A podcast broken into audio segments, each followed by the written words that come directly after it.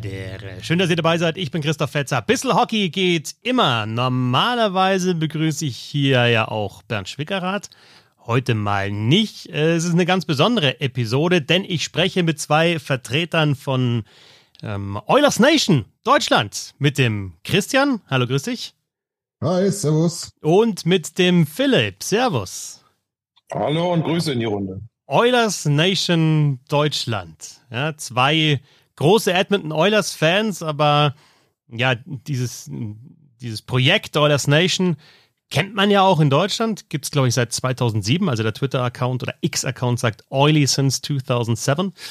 Und ja, ihr seid da auch mit dabei als, als deutsche Vertreter. Wie groß ist da die Gruppe, Christian, ähm, in Deutschland? Also wie viele Oilers-Fans oder so, dann wäre wirklich Hardcore-Oilers-Fans gibt es in Deutschland?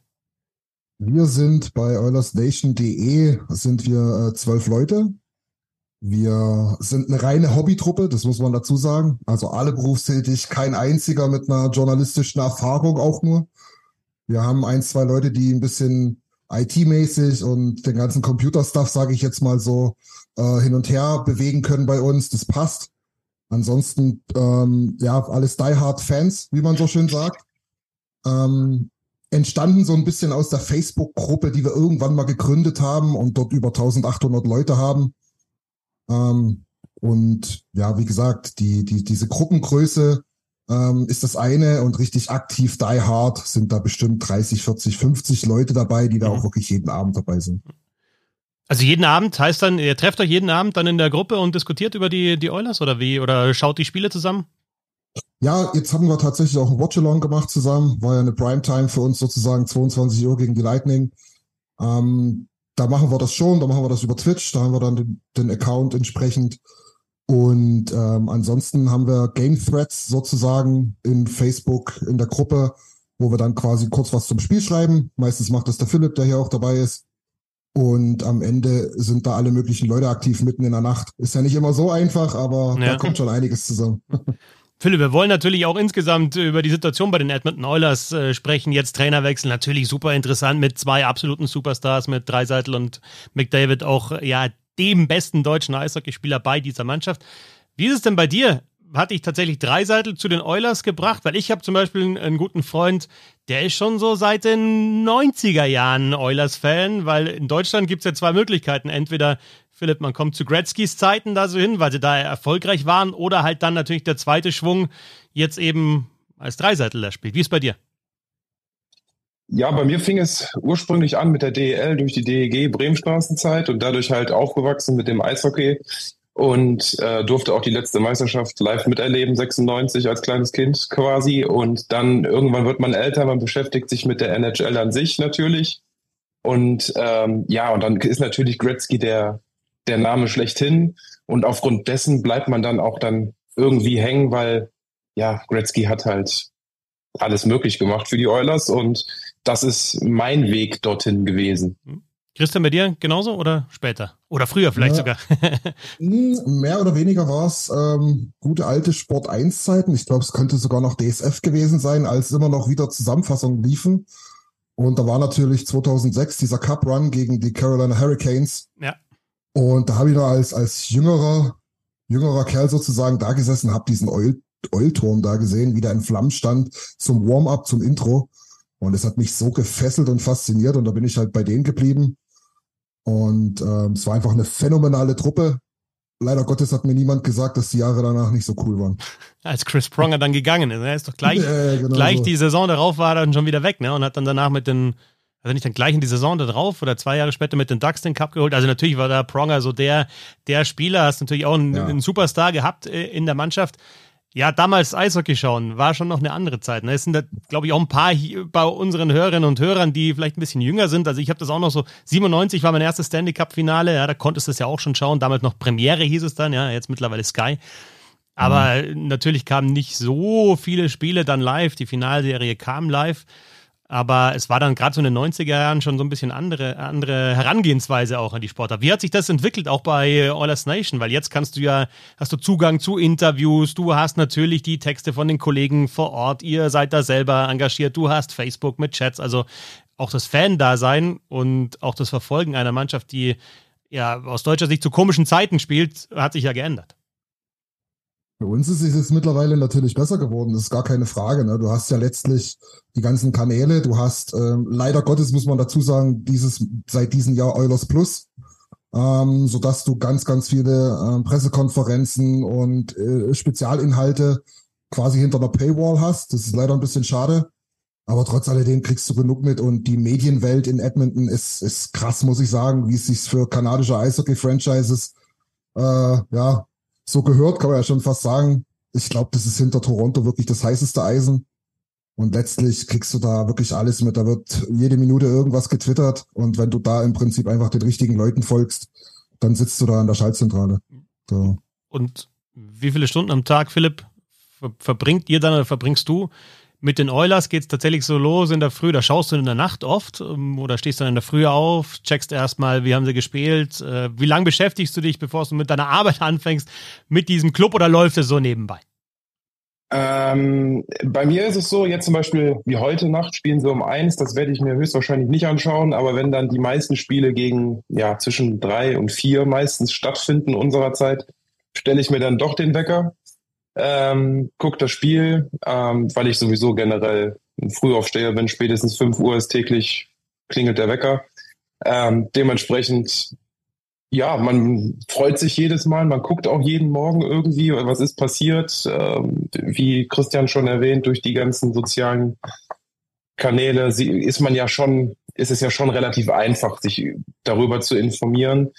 Und ähm, im Prinzip, man steht auf und guckt jedes Mal, was war, ist die Nacht passiert. Also das ist, wenn man einmal drin ist, denke ich, ist man drin. Und dann ist der Austausch auch sofort da. Habt ihr dann eine WhatsApp-Gruppe oder so einen Chat, so einen übergreifenden, wo du dann aufstehst und eh schon, oh, es sind schon wieder 150 Nachrichten, weil es jetzt mal besonders gut gelaufen ist oder, was ja auch vorgekommen ist in den vergangenen Jahren bei den Oilers, nicht so gut gelaufen ist. Äh, wie, wie groß ist da auch die Hysterie dann teilweise in diesen Chats? Ja, ähm, die, die, die, die WhatsApp-Gruppen gibt es. Einmal für, für normales Gequatsche und einmal wirklich nur für seriöse Sachen. und während der, und während der, während der Spiele brennt dann halt da auch da der Chat. Also da kommt bei jeder Szene gefühlt kommt da ein Kommentar. Ähm, ja, macht einfach irgendwo auch total Spaß eigentlich. Ne? Also äh, Christian, der hat jetzt bis jetzt auch noch kein, gar kein Spiel verpasst. Er guckt sich das heute Nacht dann auch an um eins gegen Florida. Also in der Saison alle Spiele ähm, gesehen? Alles gesehen, ja. Ja, okay. Ja, braucht man auch eine dicke Haut dann als Oilers-Fan. Ja, ist so, ist so. Also dann, dann, dann wirklich, das sind ja die typischen Fragen, die kennt viele, ne, dass du dann wirklich sagst, um fünf, dann wenn der ganze Mist vorbei ist, du hast da wieder verloren und denkst ja, Alter, ey, ich weiß nicht, ob ich mir das antun muss, ne? Gibt's da so auch für dich so eine Art, also ich will nicht sagen Deadline, aber arbeitest du als Fan auch darauf hin, dass sie irgendwann den Stanley Cup gewinnen und du dann sagen kannst, okay, jetzt muss ich mir nicht mehr jedes Spiel anschauen, jetzt habe ich es gesehen. Das kennt man ja auch von Fans von anderen Mannschaften, die lange den Stanley Cup äh, nicht gewonnen haben. Bernd Schwickerath zum Beispiel hatte die Capitals sehr äh, intensiv verfolgt und also hat ja auch mal gesagt, als sie dann wirklich den Cup gewonnen haben, hat er so ein bisschen durchgeschnauft und sich da gedacht, okay, jetzt ist das passiert und vielleicht ein bisschen zurückschrauben und äh, die Mannschaft ist ja jetzt auch nicht mehr so erfolgreich. Oder andere, die halt irgendwie Maple Leafs-Fans zum Beispiel in Deutschland, die äh, ja dann äh, schon ihr ganzes Leben dann darauf hinfiebern. Nein, denn bei den Oilers, wenn du länger schon dabei bist, hast du zumindest mal natürlich in den 80ern äh, die, die erfolgreichen Jahre und hattest dann nochmal ein Stanley Cup-Finale Anfang der 2000er, oder wie ihr gesagt habt, 2006. Äh, ja, wie ist es bei dir? Ähm, sagst du, irgendwann muss dieser Cup mal in die Luft und am besten natürlich noch mit Dreiseitel und dann ist so dein Job so ein bisschen getan oder kann das auch nur eine Zwischenstation sein? Naja, es ist schwierig. Also wir haben tatsächlich die Stimmen und ich zähle ein bisschen dazu bei uns in der Truppe, die sagt, ey, was machen wir eigentlich, wenn wir den Cup gewonnen haben? Ja, also ich meine, klar, wir machen dann, wenn Leon mit dem Ding nach Köln kommt, äh, machen wir dann eine Riesensause, ist ja ganz klar. Aber was danach, ne? Wo, worauf äh, worauf bereitest du dich vor, wie geht's weiter und so weiter. Aber letztlich, wir haben halt, wir haben halt wirklich ganz schlimme Zeiten erlebt. Das muss man wirklich sagen. Gerade so 12, 13, 14, äh, bevor Leon get, äh, gedraftet wurde, das waren Jahre, das war, das war eine Katastrophe, eine Vollkatastrophe. Also man kann sich im Prinzip vorstellen, die ersten drei Wochen der Saison, das ganze Jahr über. Ja. Und damit ist man abgehärtet und letztlich, ich glaube, wenn man dann tatsächlich äh, in Richtung des Cups kommt, dann weiß man auch, gerade im Franchise-System, im Draft-System, im nordamerikanischen System, wenn man so will, wie schnell es wieder nach unten gehen kann. Und ich meine, das ist halt auch, ja, spannend zu begleiten, sagen wir mal so. Ne? Ja. Philipp, das eine ist jetzt die, die deutschen Fans, die hier zusammen die Spiele schauen, sich austauschen über, über WhatsApp-Chats oder irgendwelche Chatgruppen. Das andere ist ja, ihr seid auch vor Ort teilweise. Also ihr organisiert als Oilers Nation aus Deutschland Fanreisen dahin. Wie läuft das ab? Und es war ja in dieser Saison auch schon mal soweit. Ja, da muss aber da muss ich die Frage weiter an Christian geben, weil ich bin äh, erst jüngst ein Teil der OilersNation.de, weil ich verfolge sie zwar auch schon länger und bin dann in den Genuss gekommen, sie dann letztendlich im März in der jetzt in die vergangenen äh, Reise persönlich kennenzulernen. Und der ganze Aufwand dahinter, da ist nämlich genau Christian mit an Bord, weil Christian ist wirklich da der federführende Mann, was das alles angeht. Und äh, ja, dementsprechend Christian, bitte. Ja, ähm, letztlich, letztlich war es so, dass wir ja das Vorbereitungsspiel hatten, damals 2019 muss es gewesen sein, ähm, in Köln, als die Oilers äh, zu Gast waren und gegen die Haie gespielt haben. Und wir damals im Prinzip dachten, es wäre doch super, wenn wir das so ein bisschen in, innerhalb unserer Facebook-Gruppe als Treffen nutzen würden. Es hat auch wirklich super funktioniert, muss ich sagen. Da haben die Haie überragend mitgespielt. Die haben uns da 150 Karten in einem Block äh, reserviert und so weiter. Und dort ist es dann so gewesen, dass wir einen Typen aus Kanada getroffen haben. Es stellte sich heraus, es war Nation Dan. Ähm, und der sagte dann so ein bisschen, wo er herkommt. Ein paar von uns kannten die ganze Story schon mit Oilers Nation. Äh, und dann haben wir natürlich ein paar ja, wie sagt man so schön, äh, ein paar, ein paar Kölsch ge gezischt und dann wurde das feucht fröhlich und immer weiter gesponnen, wie man halt so, wie man halt so quatscht an so einem Abend. Und irgendwann haben wir das Ding so weit äh, gehabt, dass wir sagen, ey Jungs, wir kommen jetzt rüber. Jetzt, jetzt, jetzt organisieren wir das zusammen. Haben wir auch gemacht und haben da ein Paket zusammengestellt, was sich eigentlich maßgeblich von diesen Sportsreisen, die man, die man in der, in, in der, ich sag jetzt mal in der Öffentlichkeit für alle möglichen Franchises so hat, äh, in, in dem wir halt wirklich nur die Oilers sehen. Wir sind nur in Edmonton, wir sehen nur die Oilers. Und was uns ganz wichtig war und ist, und das ist, glaube ich, auch der Vorteil, ähm, ist, wir haben nicht so einen durchorganisierten Zeitplan, dass wir jetzt sagen, alles klar, jetzt hier 17 Uhr fährt der Bus, da fahren wir nach Calgary und dann fliegen wir nach Seattle, sondern wir sind dort acht, neun, zehn Tage, je nachdem, und haben ein Prinzip, im Prinzip hast du die, die, die volle Verfügung über den Zeitplan, wie du gerne möchtest. Also ich würde dir raten, komm zu den Spielen, das wäre praktisch. aber ansonsten äh, kannst du dich da frei bewegen. Wir können alles zusammen machen, du kannst aber auch alles allein machen. Ja. Und Philipp, ist das dann in Anführungsstrichen nur für OilersNation.de Mitglieder oder sonst hört sich das für mich auch ganz interessant an? Ne? Du siehst natürlich ähm, erstens eine, eine Storied Franchise. Du siehst äh, den aktuell spektakulärsten Spieler der Welt mit äh, Conor McDavid. Du siehst den besten deutschen Spieler ähm, mit Leon Dreiseitel. Und du bist ja zusätzlich noch in der Gegend, wo, wenn nicht alles durchorganisiert ist, so Jasper Nationalpark zum Beispiel, wo du vielleicht mal sagen könntest, hey, Calgary will ich mal sehen oder ich fahre eben da so ein bisschen in die Natur. Also da gibt es ja auch Möglichkeiten für Leute, die vielleicht neben dem Eishockey auch noch so ein bisschen was erleben wollen in Kanada. Äh, ganz klares Nein. also nein, man darf nichts erleben oder nein, man muss nicht nein, kein Mitglied sein. Ganz klares Nein, man muss, man muss kein, äh, man muss nicht irgendwie ein Oilers Freak sein oder sonst irgendwie was. Da kann jeder dran teilnehmen. Bestes Beispiel war ein, ein Kumpel aus meiner Schulzeit, der Janusz. Der ist im März mitgekommen, der hat mit Eishockey 0,0 gar nichts zu tun, ist eher der NBA-Typ. Und als ich ihm erzählt hatte, dass ich dahin fliegen möchte, aufgrund des Eishockeys und der ganzen Geschichte, ist er einfach mitgekommen, weil er Bock hatte, mal Kanada zu sehen, so nach dem Motto. Ähm, also man kann, es hat einfach riesen Spaß gemacht, das kann jeder mit. Da waren, wie viele Leute waren dabei? Christian, da waren jetzt. 24. 20, da ging aber auch von jung bis alt, Mädchen, Mädels äh, bis hin zum, zum Rudi, unser Ältester aus, äh, wo kam er her? Äh, Landshut. Landshut. Oh Gott, sag Landshut. Landshut Rosenheim war alles eins da unten, ja. ja, ist das nicht so typisch für einen Rheinländer? Ähm, wie, alt war der, wie alt ist der Rudi? Oder wie, wie lang? Mitte 70? Ja. Und großer Eishockey-Fans hat die, hat praktisch ja, die Meister, die, die beiden, ja, die beiden Meisterschaften von Landshut schon als Anfang 20-Jähriger miterlebt, so, die deutschen Meisterschaften und jetzt äh, auch mal Kanada. Ja, nicht schlecht. Nein, und er wollte, ja. hatte die Freigabe von seiner Frau, das miterleben zu dürfen. Er hat die Chance genutzt und einfach, einfach eine coole Truppe. Und äh, das war eine, eine gute Mischung an Leuten. Es gab nie, es gab gar keinen Stress, nie, gar nicht. Hat super viel Spaß gemacht, genauso wie die Curling-Aktion. Wir waren oh. Curling spielen.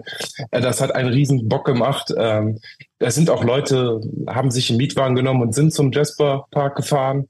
Ähm, es kann jeder machen, was er will, aber im Prinzip haben wir dann doch vieles zusammen gemacht, weil es einfach cool war. Ja. ja. Also es kann nur jedem, jedem empfehlen. Ähm, die nächste Reise ist auch irgendwie schon in Planung für die nächsten zwei, 2026 so ungefähr, so grob. Oh ja, Anfang 25, 26. 25 oder 26, ja. Ja, genau wird auch alles dann noch veröffentlicht in den äh, ja, bekannten Gruppen. Ähm, wenn ihr noch nicht in der Facebook-Gruppe seid, kommt einfach rein, ähm, diskutiert mit oder sonst was. Dort halt werdet ihr auf dem Laufenden gehalten und äh, es kann jeder mitkommen. Jeder. Definitiv. Hört sich auf jeden Fall gut an, hört sich interessant an und ja, ähm, Christian, wenn es dann soweit ist, 2025, wir werden es natürlich dann auch im Podcast hier euch erzählen. Ja. Vielleicht hat jemand Lust, wirklich da mitzufliegen, dass es dann nicht 20, sondern 40, 50 oder auch ein paar aus der bisschen Hockey-Fankurve da mit dabei sind. Ne? Gerne. Ja. Umso Gerne. mehr, umso besser. Also ich muss wirklich sagen, nur um das nochmal ein bisschen zu wiederholen vom Philipp, es ist überragend. Und ich sag ganz ehrlich, und ich bin nicht der Typ, der das schnell macht. Ja, ich bin kein Rheinländer. Aber ich habe dort Freunde fürs Leben gefunden, das muss ich halt auch nochmal dazu sagen. Ja, und das ist Wahnsinn. Du stehst da in, in, in Frankfurt am Flughafen und normalerweise würde ich da an den Boden, auf den Boden starren, weil ich die Leute nie gesehen habe. Aber dort sagst du halt einfach, hey, vorletzte Nacht das Ding von Dreiseitel, Wahnsinn, oder? Und schon bist du drin. Ne? Ja. Das ist halt einfach cool. Ja. Ihr habt ja die Spieler auch getroffen dann bei der letzten Reise. Mhm. Ihr habt auch mit Leon Dreisattel gesprochen. Wie war er denn so? Und habt ihr das vorher organisiert oder ist das tatsächlich so spontan dann äh, gegangen? Das, das funktioniert spontan da drüben leider gar nicht. Das war tatsächlich auch, ja, es war, war Arbeit, muss ich sagen. Ja. Also wir haben es übers, übers Management von Leon gemacht, übers Management der Oilers, ähm, PR, äh, äh, quasi, quasi ähm, Leute von da drüben. Und es war tatsächlich auch wirklich bis zur, bis zur letzten Minute noch nicht so richtig klar, wie, wo, wann. Aber es hat funktioniert und dann hat er sich eine Viertelstunde Zeit für uns genommen, was auch nicht selbstverständlich ist. Das darf man auch nicht vergessen. Ne? Man denkt immer so, Mensch, hier kommen jetzt hier, wie oft kommen denn ein paar 20 Leute aus Deutschland? Nimm dir doch mal die Zeit. Aber hey, der Mann hat auch ein Privatleben. Ähm, das war nach dem Spiel und ähm, vor allem war es nach gegen dem Spiel. Ottawa. Ja, genau. Das war das Spiel äh, Dreiseitel gegen Stützle. Es war ein Riesenheader da drüben auch. Ja, natürlich auch mal dazu sagen, wir natürlich auch ein überragendes Spiel erlebt. Ne? Ich glaube, wir haben 6 zu 3 gewonnen. Stützle zwei, zwei Tore. ja, ja, Leon zwei Tore. Na, besser geht's nicht. Er hat natürlich eine halbe Stunde Interviews gegeben nachher. Und dann kam er zu uns und war, muss ich persönlich sagen, ich war sowas von positiv überrascht.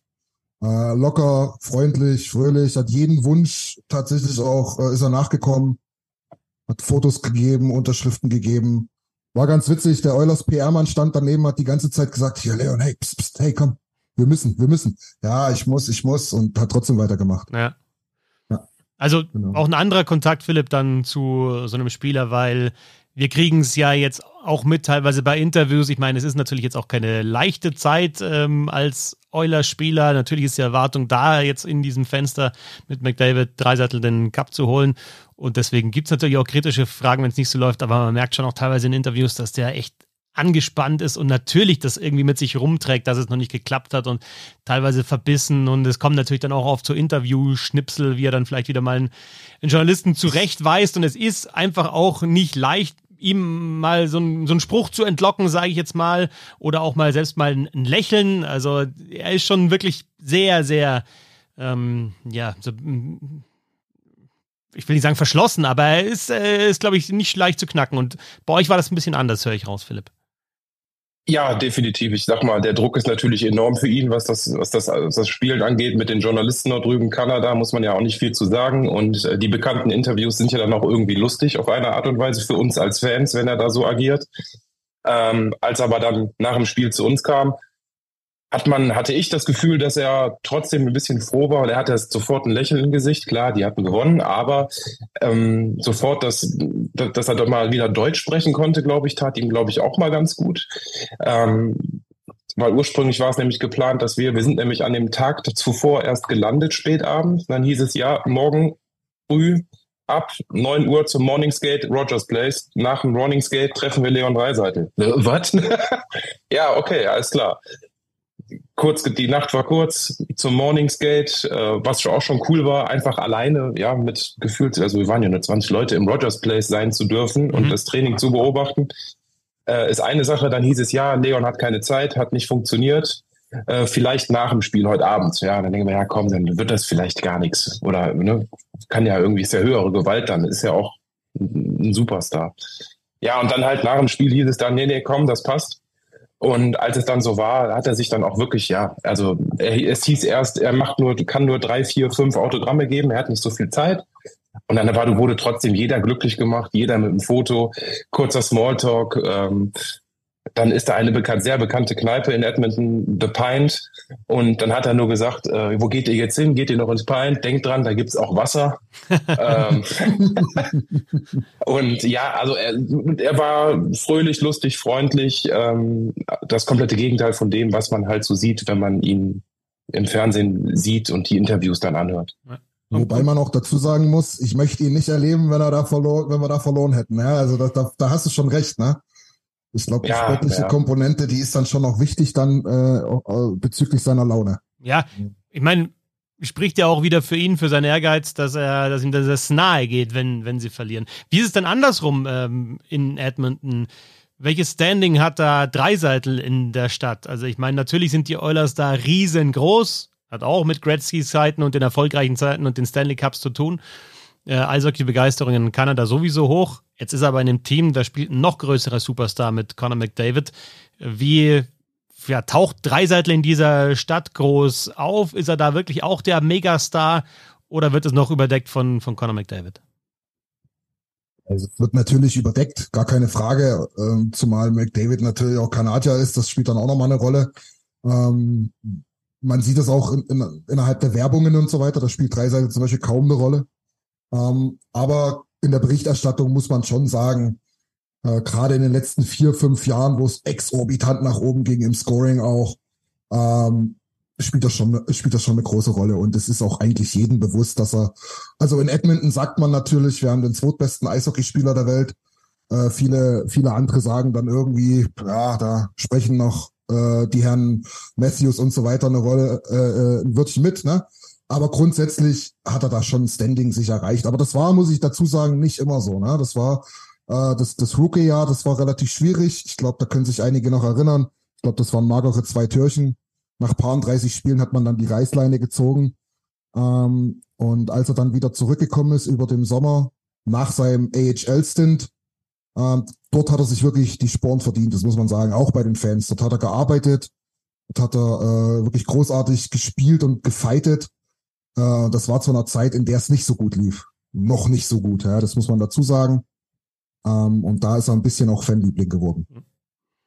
Philipp, was hat er denn verbessert in diesen Jahren? Also ich weiß noch am Anfang, als er dann auch mal in den Juniors war, hieß es ja, Skating muss er noch, äh, muss er noch draufpacken. Ich weiß, dass ich die ersten Spiele geschaut habe, ich mir gedacht habe, okay, der ist so hoch gedraftet, ich will jetzt wissen, wie der sich schlägt. Hast du schon gesehen, ja, die Spielmacherqualitäten, also diese Rückhand, die jetzt ja gefeiert wird, ne, die war damals schon zu erkennen. Einfach diese Qualität, äh, Pässe zu spielen, Körper reinzustellen, auch ja mit seiner Masse und mit seinem Körper zu arbeiten, war alles schon da. Aber was ist in den Jahren seitdem, Philipp, passiert, dass das jetzt einfach so eine Granate geworden ist? Ja, ich würde einfach sagen, das ist, also ich würde es zurückführen auf den, ja, auf das ganze kongeniale Duo, äh, die Weiterentwicklung insgesamt, das Powerplay-Monster, die Pässe, die Rückhand ist ja weltbekannt. Ähm, ich glaube, das Standing auch innerhalb der Mannschaft, ähm, Kabine, die, die, die, die Führungsposition, weil jetzt der Co-Kapitän ist seit längerem gefühlt.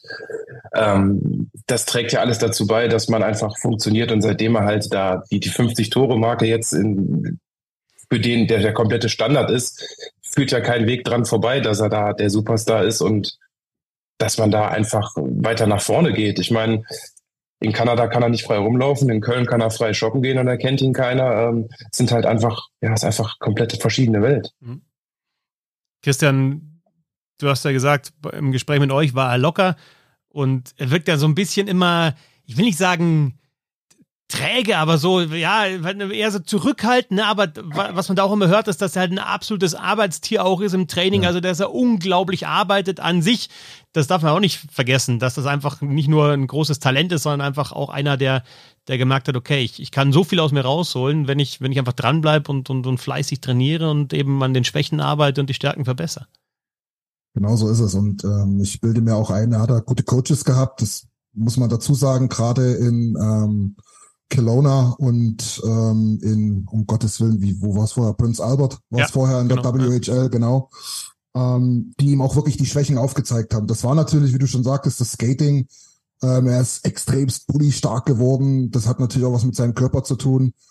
Und vor allen Dingen, das, ich meine, klar, 50 Tore als Standard, Philipp sagt es schon, das ist der, der Abschluss geworden. Ne? Das ist äh, das ist Wahnsinn. Und wenn man da ihn im Morningsgate sieht, ja, der, der, der feuert da eben auch gefühlt 200 solche One-Timer aus seinem Office da rein. Ne? Das kommt da nicht von ungefähr, dass er die Dinger da reinschmettert. Ja. Ich meine, da, da, da sind noch 31 andere Teams, die alle ein paar gute, äh, gute Leute da auf dem Eis haben. Ne? Warum machen die das denn nicht?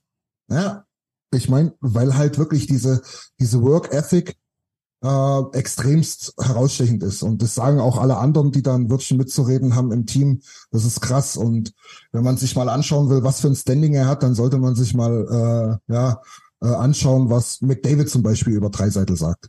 Ja. ja. und das ist, das ist ja schon, also da, da, da kommen ja Herzchen in die Augen.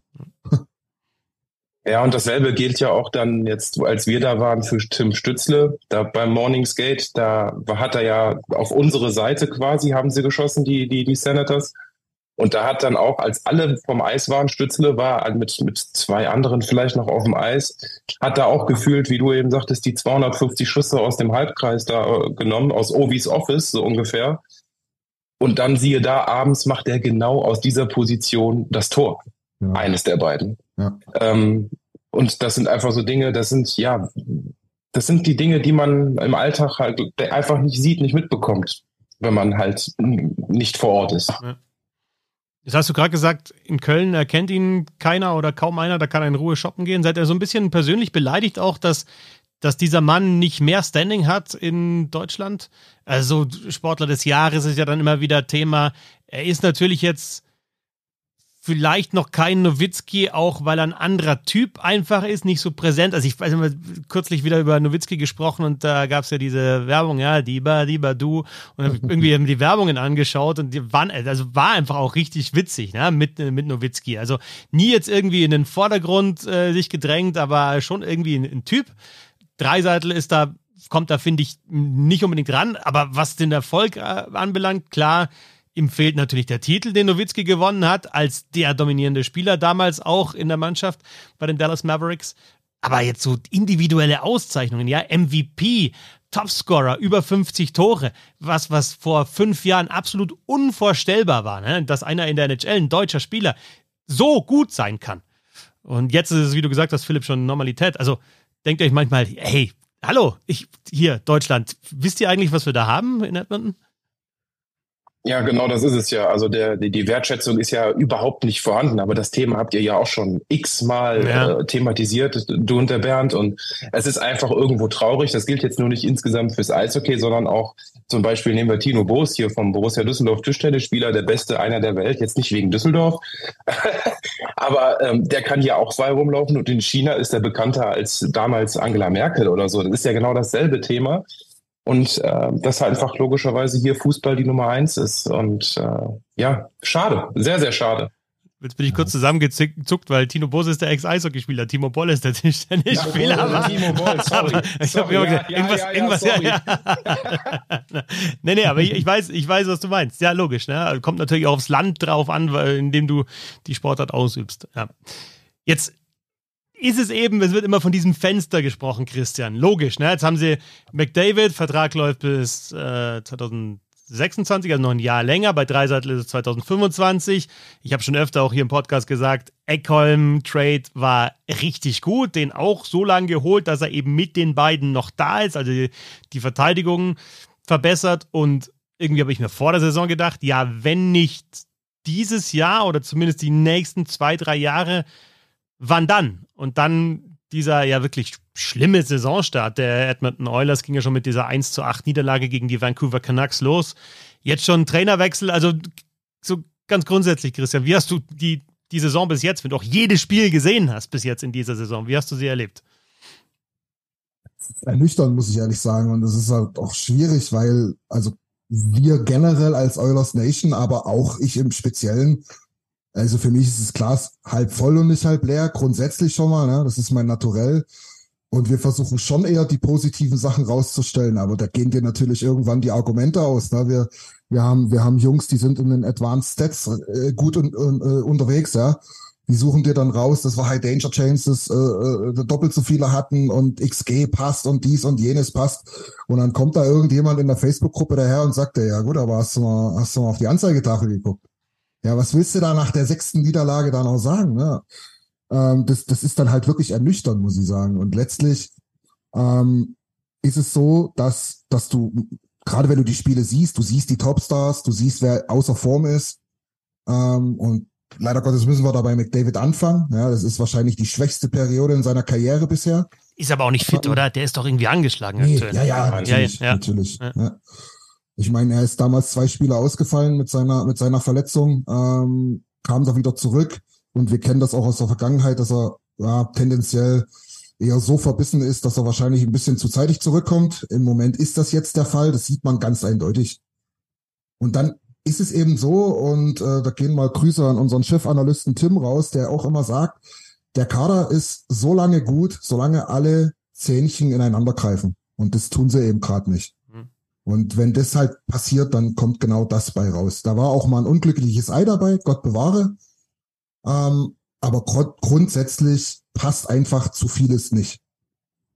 Jetzt habe ich den Eckholm-Trade ja schon angesprochen, ne? also ja. offensiv, dass da viel da ist. Äh, Kane jetzt kürzlich mit einem Hattrick, also ist ja auch nicht so, dass es nur McDavid und Dreiseitel sind, sondern da kommt ja auch noch Unterstützung. Defensiver Belang, Thema nochmal mit Eckholm das irgendwie versucht zu kitten.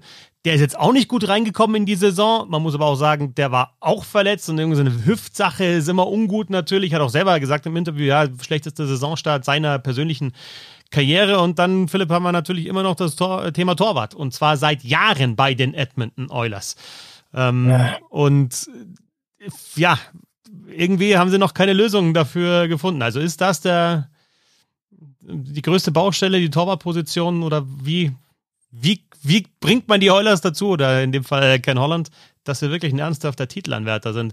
Denn das eine ist ja, dass es bei ihnen nicht läuft. Aber dann hast du ja jetzt in den letzten Jahren im Westen so Mannschaften gehabt wie die Vegas Golden Knights und die Colorado Avalanche, die den Stanley Cup gewonnen haben. Dann kommen da natürlich die Los Angeles Kings jetzt aktuell noch dazu, zum Beispiel, die richtig gut äh, spielen.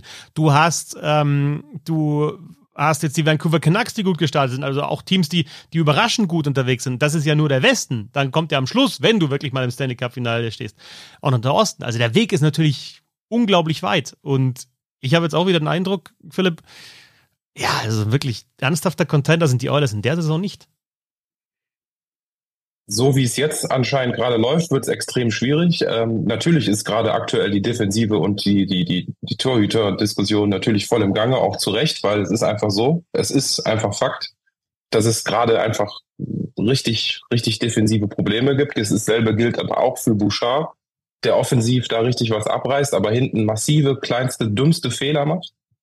Ähm, dann hat man zum Beispiel ähm, ja, wenn die Offensive läuft, wenn die dann mit, weiß ich nicht, vier Tore schießen, dann darfst du ein Spiel nicht verlieren. Ähm, dann sind die Torhüter zu, auf einmal, komm, machen die dumme Fehler. Ähm, gefühlt, ja, sind die Bottom Six total schlecht. Ähm, es ist einfach der Teufel drin und die Frage ist, oder die werden sie sich auch nicht stellen können, so einfach, oder beantworten können, woran es jetzt genau liegt, weil es muss ja irgendwie ein mentales Problem sein. Und dass Woodcroft jetzt ein Bauernopfer war, was meine Meinung ist, ja, äh, löst das Problem jetzt an sich nicht wirklich. Ja gut, das ist ja, das ist ja jetzt äh, relativ common, common sense, ne? Das hat Kenny Holland auf der Pressekonferenz ja letztlich gesagt und das war ja eigentlich auch der Offenbarungseid, ne? Das war die erste Frage.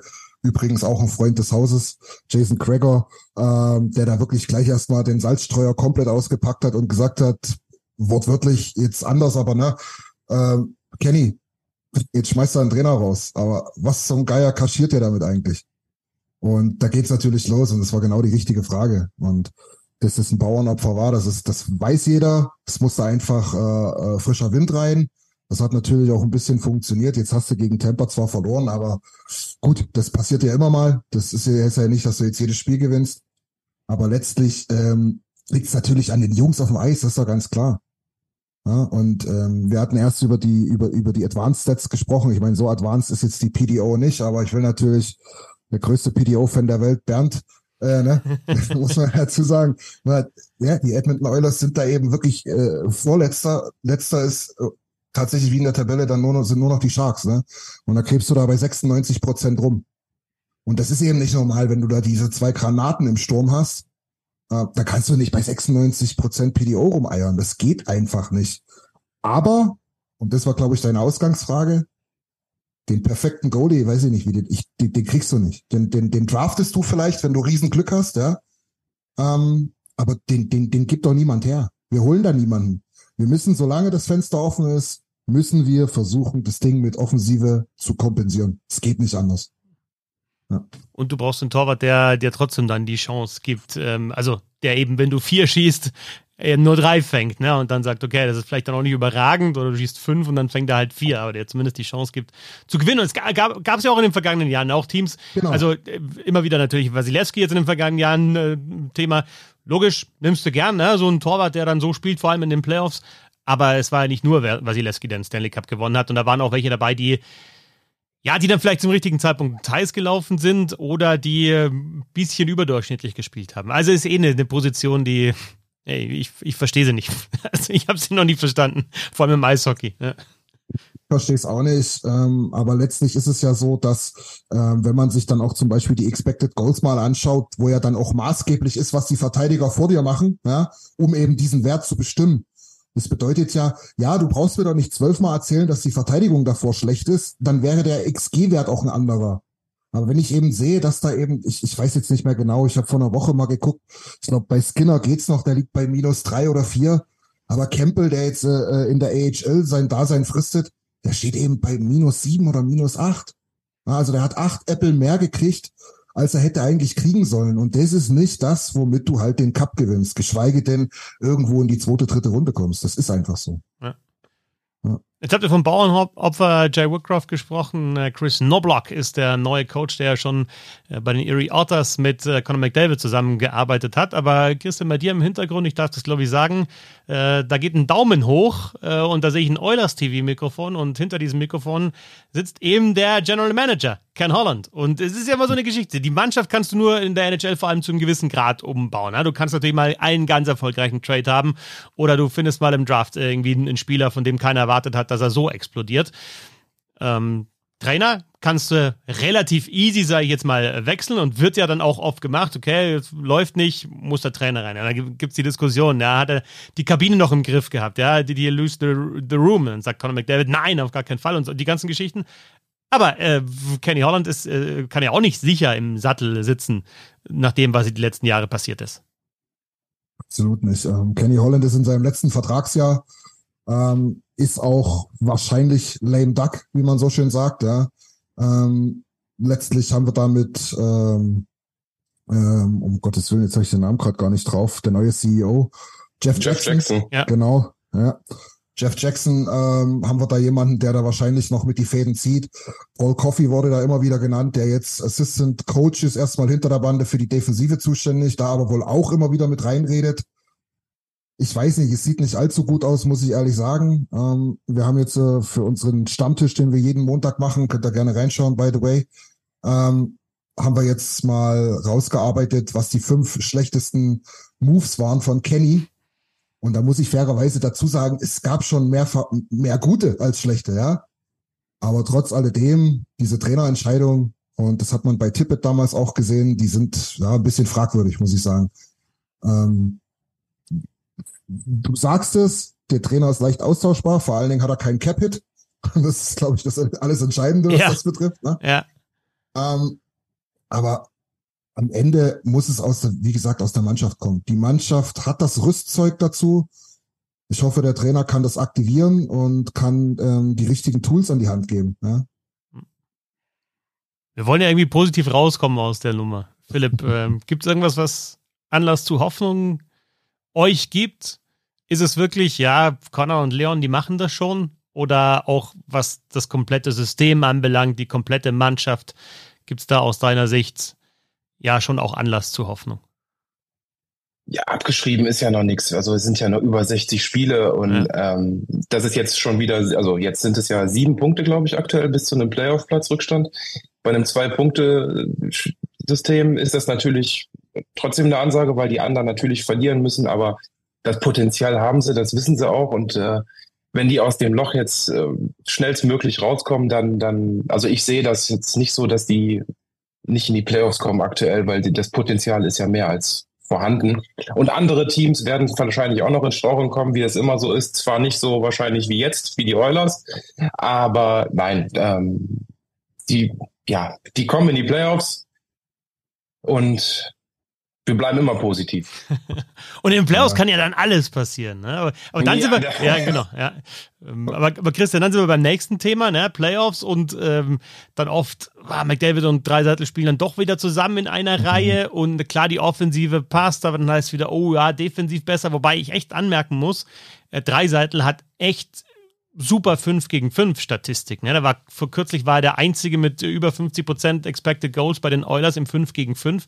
Also der hat sich da auch gebessert, aber diese Frage, die natürlich dann in den Playoffs wieder auftritt, weil in der Regular Season, in dieser nicht, aber normalerweise zerschießen die beiden alles, ja, 100 bis 150 Punkte irgendwo in der Range, um die 50 Tore, vielleicht auch mal 60, aber dann kommen halt die Playoffs und es wird irgendwie anders Eishockey gespielt. Findest du auch, dass sie ihren Stil dann ändern müssen oder sagst du, nee, hey, komm, die muss man loslassen, die sind einfach so stark offensiv, die Punkte brauchen die alles einfach. Ja, ich denke, das ist ein zweischneidiges Schwert, weil letztlich, wenn man sich die Stats letztes Jahr der Playoffs anschaut, dann sagt man natürlich, also individuelle Statistiken von den beiden exorbitant, ja. Also ich glaube, die waren ja, äh, wo die Playoffs durch waren, letztlich noch Zweiter, Dritter oder Vierter oder irgendwas, ne? Ähm, aber natürlich muss diese Defensivarbeit, die muss halt besser werden. Ähm, du hast es gesagt, Leon hat sich da stark verbessert. Drei, ähm, McDavid ist generell kein schlechter Defensivstürmer, das verkennt man total, finde ich. Ähm, beziehungsweise kommen ja da immer noch zwei Linemates dazu. Was sich halt definitiv bessern muss, ist die Ausrechenbarkeit. Das ist halt Wahnsinn, weil du, du spielst halt jetzt zum Dienstag, also das ist jetzt ein fiktives Beispiel, spielst halt in, in, in Pittsburgh, dann am Donnerstag in Philadelphia. Ja, die klar wissen die, wer da auf dem Eis steht. Aber wenn du halt eine Serie gegen LA spielst, die wissen, dass sie vom Potenzial her unterlegen sind, ja, die dann andere Mittel und Wege finden, eine Serie gegen dich zu gewinnen, dann stellen die dich vor arge Probleme, was das betrifft, was diese Ausrechenbarkeit betrifft und natürlich auch diesen One-Two-Three-Punch, den man sich gerne mal down the middle vorstellt, den du dann einfach nicht so richtig hast. Und dann stellst du dann spätestens nach dem ersten Gegentor wieder die beiden äh, Raketen da zusammen und dann siehst du halt Nugent Hopkins da als zweiten Center oder vielleicht noch McLeod oder so. Und ja, da sagt sich dann halt ein, ein Deneau oder ein Campy oder wer auch immer da jetzt äh, äh, rumturnt in, in LA auf der Center-Position. Ja, gut, ne? Das ist dann schon eine andere Hausnummer als Leon oder, oder Devo. Ja. Das, Aber dann ist, ist es, dann ist es ja doch wieder der restliche Kader, ne? dass du einfach sagst, okay, vielleicht ähm, werden die mal neutralisiert von, von der besten anderen Reihe oder vielleicht schaffen sie es sogar mal zwei auszuschalten, also zwei verschiedene Reihen, in denen McDavid und Dreiseitel dann eben spielen. Aber dann gibt es ja genug Beispiele von erfolgreichen Playoff-Mannschaften, die dann einen haben oder zwei, die einfach komplett heiß laufen, die sonst unter dem Radar waren. Und das hat den Oilers dann auch gefehlt in den vergangenen Jahren. Und der Nugent Hopkins wäre ja vom Potenzial auf jeden Fall einer, der diese Rolle spielen könnte, aber hat es dann eben auch so ein bisschen einfach als Nummer 1 Pick doch eher dann äh, Mitläufer bei, bei den anderen beiden. Und das ist dann vielleicht auch zu wenig. Jetzt ist deutlich zu wenig, was die Karriere betrifft letztlich letztes Jahr gab es natürlich eine, eine, eine, eine überragende Saison, maßgeblich getrieben durch das äh, Powerplay, muss man auch dazu sagen. Wobei man halt aber auch dazu sagen muss, das ist die andere Seite der Medaille, ähm, wenn man mal 10, 15 Spiele ausfüllt, merkst du das schon auch extremst. Ja. Und ich bin riesen Nugent Hopkins Fan, was die Persönlichkeit betrifft. Äh, das ist der dienstälteste Euler. Das ist, das ist so ziemlich genau meine, meine Fan-Daseinszeit, wie er da auch jetzt am Start ist. Ähm, und da lasse ich natürlich nichts drauf kommen. Und der Vertrag ist perfekt, das passt schon. Er muss halt einfach nur mal ein Spieler oder sollte eigentlich ein Spieler sein, der auch mal das Ruder rumreißt. Und das, und da haben wir vielleicht wieder ein kleines Problem, was wir entdecken können. bis auf unsere zwei Superstars gibt's halt zu wenige, die halt das Ruder rumreißen können. Ähm, obwohl sie vielleicht auch mitschwimmen, wenn es richtig gut läuft. Dann sind die auch super. Ein Hyman, Kane und so weiter. Natürlich machen die ihre Hattricks. Aber wenn du halt wirklich hier mal 0-3 hinten liegst und du hast es angesprochen, Leon da mit gesenktem Kopf übers Eis gleitet, was mal passieren kann, dann vermisse ich diese Spieler eben ein bisschen. Und das ist so ein, so, so ein Punkt. Ich glaube, da sind andere Teams besser aufgestellt. Als jetzt der, der Trainerwechsel bekannt wurde, fand ich eine wirklich beeindruckende Statistik, natürlich nicht positiv beeindruckend zu Nugent Hopkins. 13. Saison bei den Edmonton Oilers. Zehnter Head Coach, den er hat bei ja. den Oilers. Ne? Und wenn kompletter Coaching-Staff, da bist du dann 20 plus oder 30 plus unterschiedliche Coaches, die er eben schon hatte. Also einerseits Natürlich unglaubliches Potenzial, Nummer 1 Pick, das ist ja auch so ein Thema, was wir jetzt gar nicht besprochen haben, was da an Nummer 1 Picks äh, hintereinander ja verschleudert wurde aus Eulers Sicht. Ne?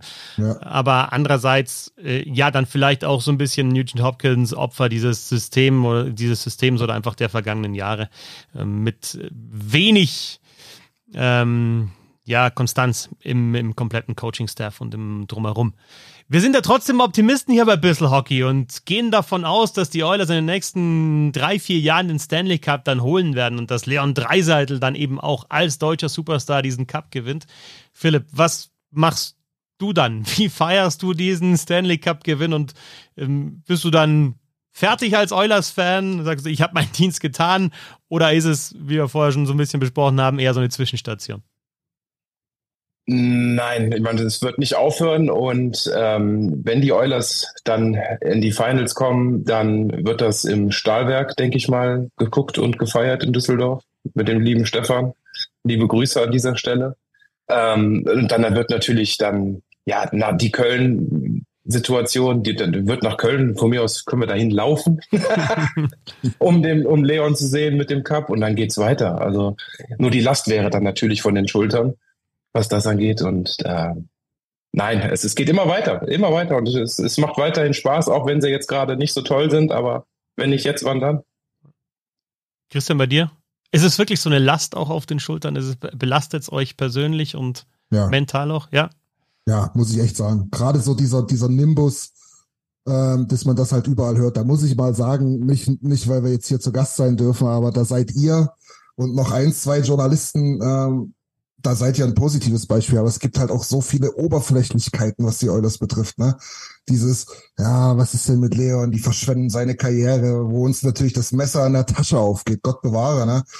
Aber natürlich, eingangs schon betrachtet, die Argumente gehen dir aus in solchen Phasen.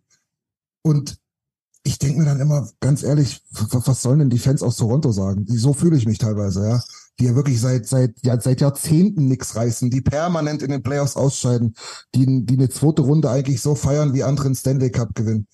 Und ähm, ja, so ein bisschen fühle ich mich dann auch und mir macht es halt Hoffnung, dass wir halt wirklich sagen können, wir sind jetzt zweimal ausgeschieden gegen den äh, Stanley Cup Champion, späteren, ähm, haben zumindest Vegas wirklich äh, an, am Abgrund gehabt, sagten 4-2 vielleicht nicht ganz so aus, aber am Ende war es so. Auch die Spieler haben das bestätigt, äh, der, der Golden Knights. Ähm, und ich hoffe ganz einfach, dass wir irgendwie wieder heiß laufen werden. Dass wir Defizite haben, das ist mir vollkommen klar. Ähm, aber wir haben auch das Rüstzeug in der Offensive, da komplett heiß zu laufen und da alle wegzupowern, sozusagen. Ja, jetzt also auch aus neutraler Sicht, ich fände es natürlich, also ich fände es bei Toronto natürlich auch irgendwie geil, weil ich einfach sehen will, was da passiert. Aber bei den Oilers eben genauso. Ja. Ich meine, erstens mal wieder ein kanadisches Team, ja, also ich habe äh, den letzten Stanley Cup äh, Champion aus Kanada habe ich nicht bewusst mitbekommen, 1993 die Canadiens. Ich habe halt natürlich die Oilers-Serie damals verfolgt. Ich, äh, Ottawa war mal im Finale, ja, da war ich dann doch eher auch bei den kanadischen Teams in dem Fall. Mhm. Vor allem, weil dann noch Carolina und Ottawa gegen, was gegen Anaheim dann? Ja, genau. Ne, gegen, ja, genau, gegen Anaheim. Calgary war im Finale gegen Tampa verloren, ja, wo du dann irgendwie so als Eishockey-Fan dann vielleicht doch eher, obwohl es dir grundsätzlich, mir grundsätzlich eigentlich egal ist, aber dann doch eher bei den kanadischen Teams so ein bisschen bist. Äh, Vancouver war knapp 2011, ja. weil es gab natürlich auch die, die Teams, die ins Finale gekommen sind oder die weit gekommen sind und irgendwie wäre es schon geil, mal wieder eine kanadische Mannschaft ja. zu haben, die den Stanley Cup gewinnt und ja, wenn dann natürlich auch irgendwie so ein Conor McDavid und natürlich aus deutscher Sicht Leon Dreiseitel ihre Karrieren krönen. Also ich finde das das gönnt man dann ja auch. Also auch bei Ovechkin habe ich mir gedacht, okay, dann jetzt ist es halt dann einfach auch fällig, ne? Und das war dann eben auch so. Und ähm, gehört natürlich zu einer großen Karriere auch irgendwie dazu, den, den Cup zu gewinnen. Und man wünscht es irgendwie natürlich den großen Spielern auch, dass sie äh, diesen Erfolg dann auch feiern können.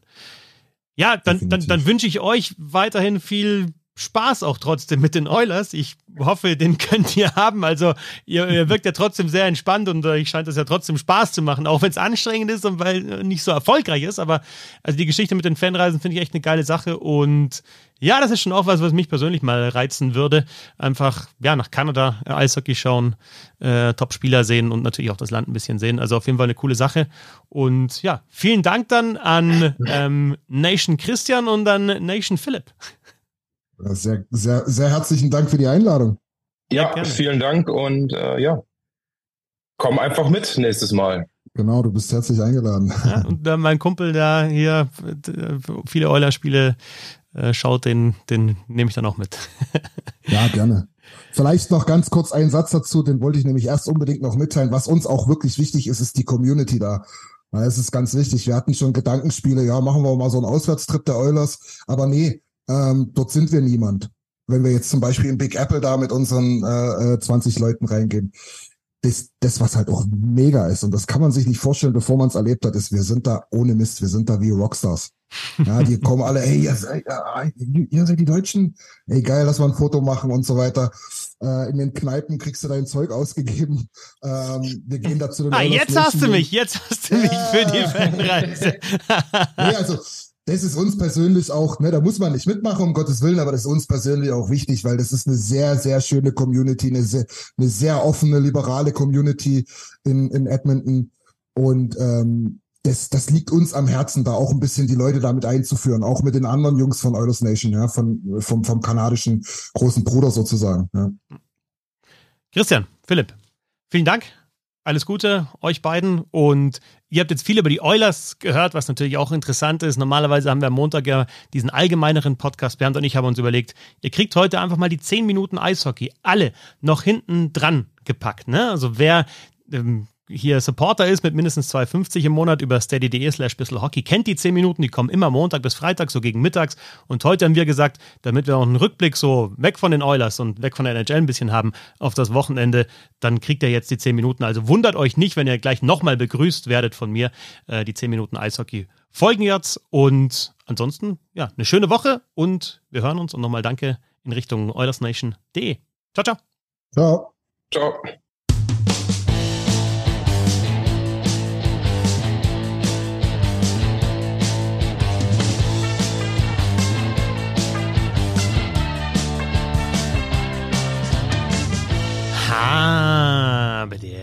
Schön, dass ihr dabei seid. Ich bin Christoph Fetzer. Bis Hockey geht immer. Und wir haben die Tops und Flops des Wochenendes in den 10 Minuten Eishockey. Leider kann ich heute nicht mit der lieblichen Stimme von Bernd Schwickerer dienen. Aber gute Nachrichten für die restliche Woche ist der natürlich dann wieder am Start. Also die Tops und Flops des Wochenendes heute als Solo-Nummer. Let's do that! Top für mich die Spannung und die Ausgeglichenheit äh, in der DEL. Die Eisbären Berlin sind die einzige Mannschaft mit über zwei Punkten pro Spiel und auch die können Spiele deutlich verlieren, haben wir gesehen am Samstag. 6 zu 9 gegen Wolfsburg nach 0 zu 4 Rückstand. Äh, nicht mal 15 Minuten waren da gespielt und Berlin schon 0 zu 4 zurück, der Tabellenführer. Aber die haben zumindest über zwei Punkte. Aber dann die drei Halbfinalisten der vergangenen Saison. München, Mannheim, Ingolstadt auf 8, 9 und 10. Später dazu noch ein bisschen mehr. Und zwischen Platz 4 und Platz 9 sind nur drei Punkte. Also es kann sich alles sehr, sehr schnell ändern. Die Kölner Haie sind da gut mit dabei. Natürlich die Fishtown Penguins, auch wenn die Siegesserie jetzt vorbei ist. Schwenningen überrascht positiv. Und dann natürlich halt ein paar negative Überraschungen, wie die angesprochenen Halbfinalisten der vergangenen Saison. Also die Spannung in der Liga top top an diesem Wochenende in, in der DEL auch die Löwen Frankfurt und die Kölner Haie, beide mit sechs Punkte Wochenenden und die Frankfurter haben die lange Siegesserie der Bremerhavener beendet. Neun Spiele in Serie gewonnen, die Fischern Penguins, und dann gewinnt Frankfurt mit 4 zu 0. Erster DL-Shutout für Joe Kanata und Cody Kunig am Wochenende mit vier Punkten. Also Frankfurt, perfektes Wochenende, genauso wie die Kölner Haie Die sind jetzt nach insgesamt vier Siegen in Serie wieder Tabellenvierter und am Wochenende Maxi Kamera mit drei Toren und einem Assist. Und das zeigt dann auch eben wieder, ich habe gerade die Spannung angesprochen, gewinnst du mal vier in Serie wie die Kölner Haie, dann bist du wieder vorne mit dabei und jetzt sogar ja, Heimrecht Viertelfinale aktuell mit dem vierten Tabellenplatz, wobei die Saison der Kölner Haie ja schon so auf und nieder, Siegesserien, Niederlagenserien wechseln sich ab. Top am Wochenende Frankfurt und Köln. Flop dagegen drei andere Mannschaften, die Nürnberg Ice der EHC München und die Adler Mannheim. Nürnberg hat dieses wichtige Spiel im Tabellenkeller gegen die Iserlohn Roosters verloren. Nach 4 zu 1 Führung noch 4 zu 5 nach Verlängerung. Also hinten raus das Ding äh, aus der Hand gegeben und natürlich auch die Nürnberg Ice Tigers, genauso wie Gegner Iserlohn und auch die Düsseldorfer EG. Das sind die drei Mannschaften in der größten Abstiegsgefahr aktuell. München und Mannheim nur auf den Plätzen 8 und 9 München eigentlich in der Champions Hockey League sau stark gegen Genf äh, 3-2 gewonnen, hätten das aber deutlicher gewinnen müssen und dann beide Spiele am Wochenende verloren. Am Freitag ganz komisches Spiel 3 zu 5 nach 2 zu 0 Führung gegen Ingolstadt, eigentlich super reingekommen in die Partie, aber das Spiel dann doch noch abgegeben und dann 2 zu 3 nach Shootouts gegen Schwenningen hat natürlich auch wehgetan, weil es gegen den Ex-Co-Trainer Steve Walker auch war und äh, Mannheim hat jetzt am Wochenende zwar Ingolstadt nach Shootout geschlagen, aber davor hat es drei Niederlagen in Serie gegeben. Und wenn wir uns das Ganze mal in einem größeren Bild anschauen, in der Tabelle der vergangenen zehn Spieltage, und das ist ja durchaus ein Zeitraum, der was aussagt, da sind die Adler Mannheim nicht mal auf einem Playoff-Platz, sind, äh, haben in diesem Zeitraum die drittschlechteste Offensive, die viertschlechteste Defensive und auch bei Powerplay und Penalty Killing sind die Adler da nicht unter den Top Ten. Also zehn Spieltage hintereinander eben nur so auf elf und zwölf bei den wichtigsten Kategorien. Das äh, ist nicht gut von Mannheim zusammen mit München und äh, Nürnberg, die Flops des Wochenendes in der DL. Dann schauen wir noch auf zwei Einzelspieler. Einmal Top. Colin Ugbekile von den Iserlohn Roosters. Vier Punkte Spiel gegen Nürnberg bei diesem wichtigen Sieg im Abstiegskampf. Und er hat jetzt schon einen neuen persönlichen Bestwert aufgestellt bei Toren, nämlich vier und den persönlichen Bestwert bei Punkten hat er eingestellt. Also das wird er natürlich dann auch noch brechen. Wir haben rund ein Viertel der Saison und er hat schon so äh, starke Zahlen. Ich finde, hat mir auch in der Nationalmannschaft beim Deutschland Cup war er auffällig, hat mir gut gefallen. Und die krasseste Statistik bis jetzt in dieser DL-Saison von Colin Ukbekele, in der kompletten Saison 2022-23 hat der 50 Schüsse abgegeben. In 47 Spielen. In der kompletten Saison 50 Schüsse. Und jetzt nach 20 Spielen hat er auch schon 50 Schüsse abgegeben. Also er schießt viel häufiger aufs Tor.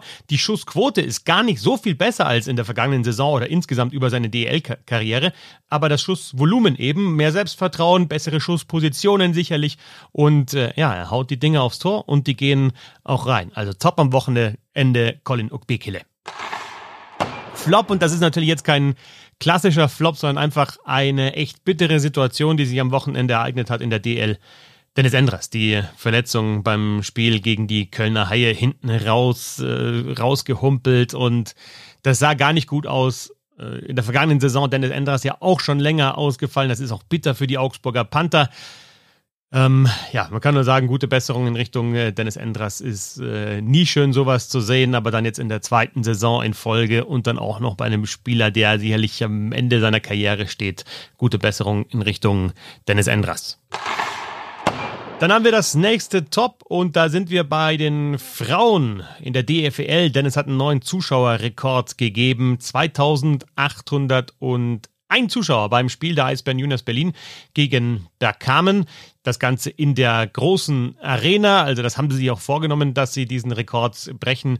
Und sie haben es geschafft. Glückwunsch dazu. Ich möchte aber an dieses Top gleichen Flop auch noch anhängen in der DFL am Wochenende die Ergebnisse. Also fünf Spiele hat es gegeben am Wochenende. Drei der Ergebnisse waren 9-0, 8-0, 5-1, also sehr, sehr deutlich, wenn wir uns die Tabelle anschauen. Ingolstadt und Memmingen 30 Punkte weit vorne, dann Mannheim und Berlin 21 Punkte können noch so einigermaßen mithalten, dann Amsterdam 13, Bergkamen 5, Planek 3, also ein extremes Leistungsgefälle in dieser DFEL und wir haben es jetzt in den vergangenen Wochen öfter mal thematisiert und auch mit Spielerinnen drüber gesprochen. Irgendwann müssen sich wohl dann die größeren Vereine committen, wenn das wirklich was werden soll mit dem Frauen-Eishockey in Deutschland. Es ist einfach ja vom Niveau in der Liga noch nicht hoch genug, um dann auch international mithalten zu können und äh, ja, die Spielerinnen unter der Saison keinen wirklich Wettbewerb haben, dann wird es auch schwierig bei den Turnieren.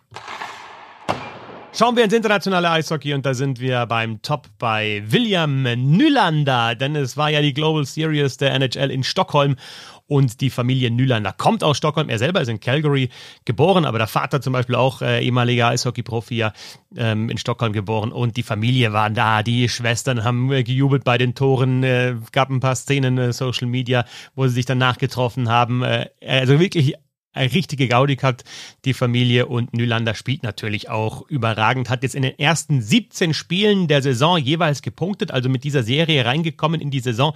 Es gibt nur sieben längere Streaks in der NHL-Geschichte. Die längste, immer wenn ihr eine verrückte Statistik hören wollt, dann fällt natürlich der Name Wayne Gretzky. Wayne Gretzky ist mal mit einer Punkteserie von 51 Spielen in der Saison gestartet. Aber Nylander da auf 17 und hat natürlich dann auch den Game Winner geschossen gegen die Minnesota Wild in der Verlängerung und entsprechend abgegangen ist die Familie auf der Tribüne. Es gibt allerdings auch einen Flop aus der NHL und da geht es um die Vorwürfe gegen Milan Lucic. Der ist am Samstagvormittag festgenommen worden. Der Vorwurf, dass er ein Familienmitglied tätlich angegriffen hat. Es gibt jetzt keine näheren Infos, aber er ist auf unbestimmte Zeit nicht mehr bei den Boston Bruins, war eh verletzt. Das ist natürlich wirklich äh, wieder, wieder tragisch, ein tragischer Vorfall, aber ich finde auch äh, Flop ist wie die NHL bzw. NHL.com sowohl auf der englischen Seite als auch auf der deutschen Seite damit umgeht, weil da steht, äh, der Stürmer ist eine, in eine nicht näher bezeichnete Situation, in Anführungsstrichen, verwickelt und befindet sich seit dem 28. Oktober auf der Langzeitverletztenliste. Und wenn du es dann aber bei anderen Medien googelst, dann ist halt einfach der Vorwurf tätlicher Übergriff in der Familie. Und das kannst du doch auch auf der offiziellen Seite der Liga so schreiben oder musst du schreiben, weil sonst machst du dich ja irgendwie lächerlich oder angreifbar. Also ich verstehe immer nicht, warum das dann so schwammig umschrieben wird. Jeder, der der auf Social Media ist, Instagram, Twitter, der das irgendwie googelt, weiß, was da der Vorfall war. Also warum kann das nicht die Liga auch benennen? Gefällt mir nicht. Und äh, das ein weiterer Flop des Wochenendes und um noch mit dem Top rauszugehen, Bernd Schwickerath ist in den nächsten Tagen wieder am Start. Ich glaube, da können wir uns alle drauf freuen. Das war alles, was heute in 10 Minuten Eishockey passt. Danke fürs Zuhören. Bis morgen.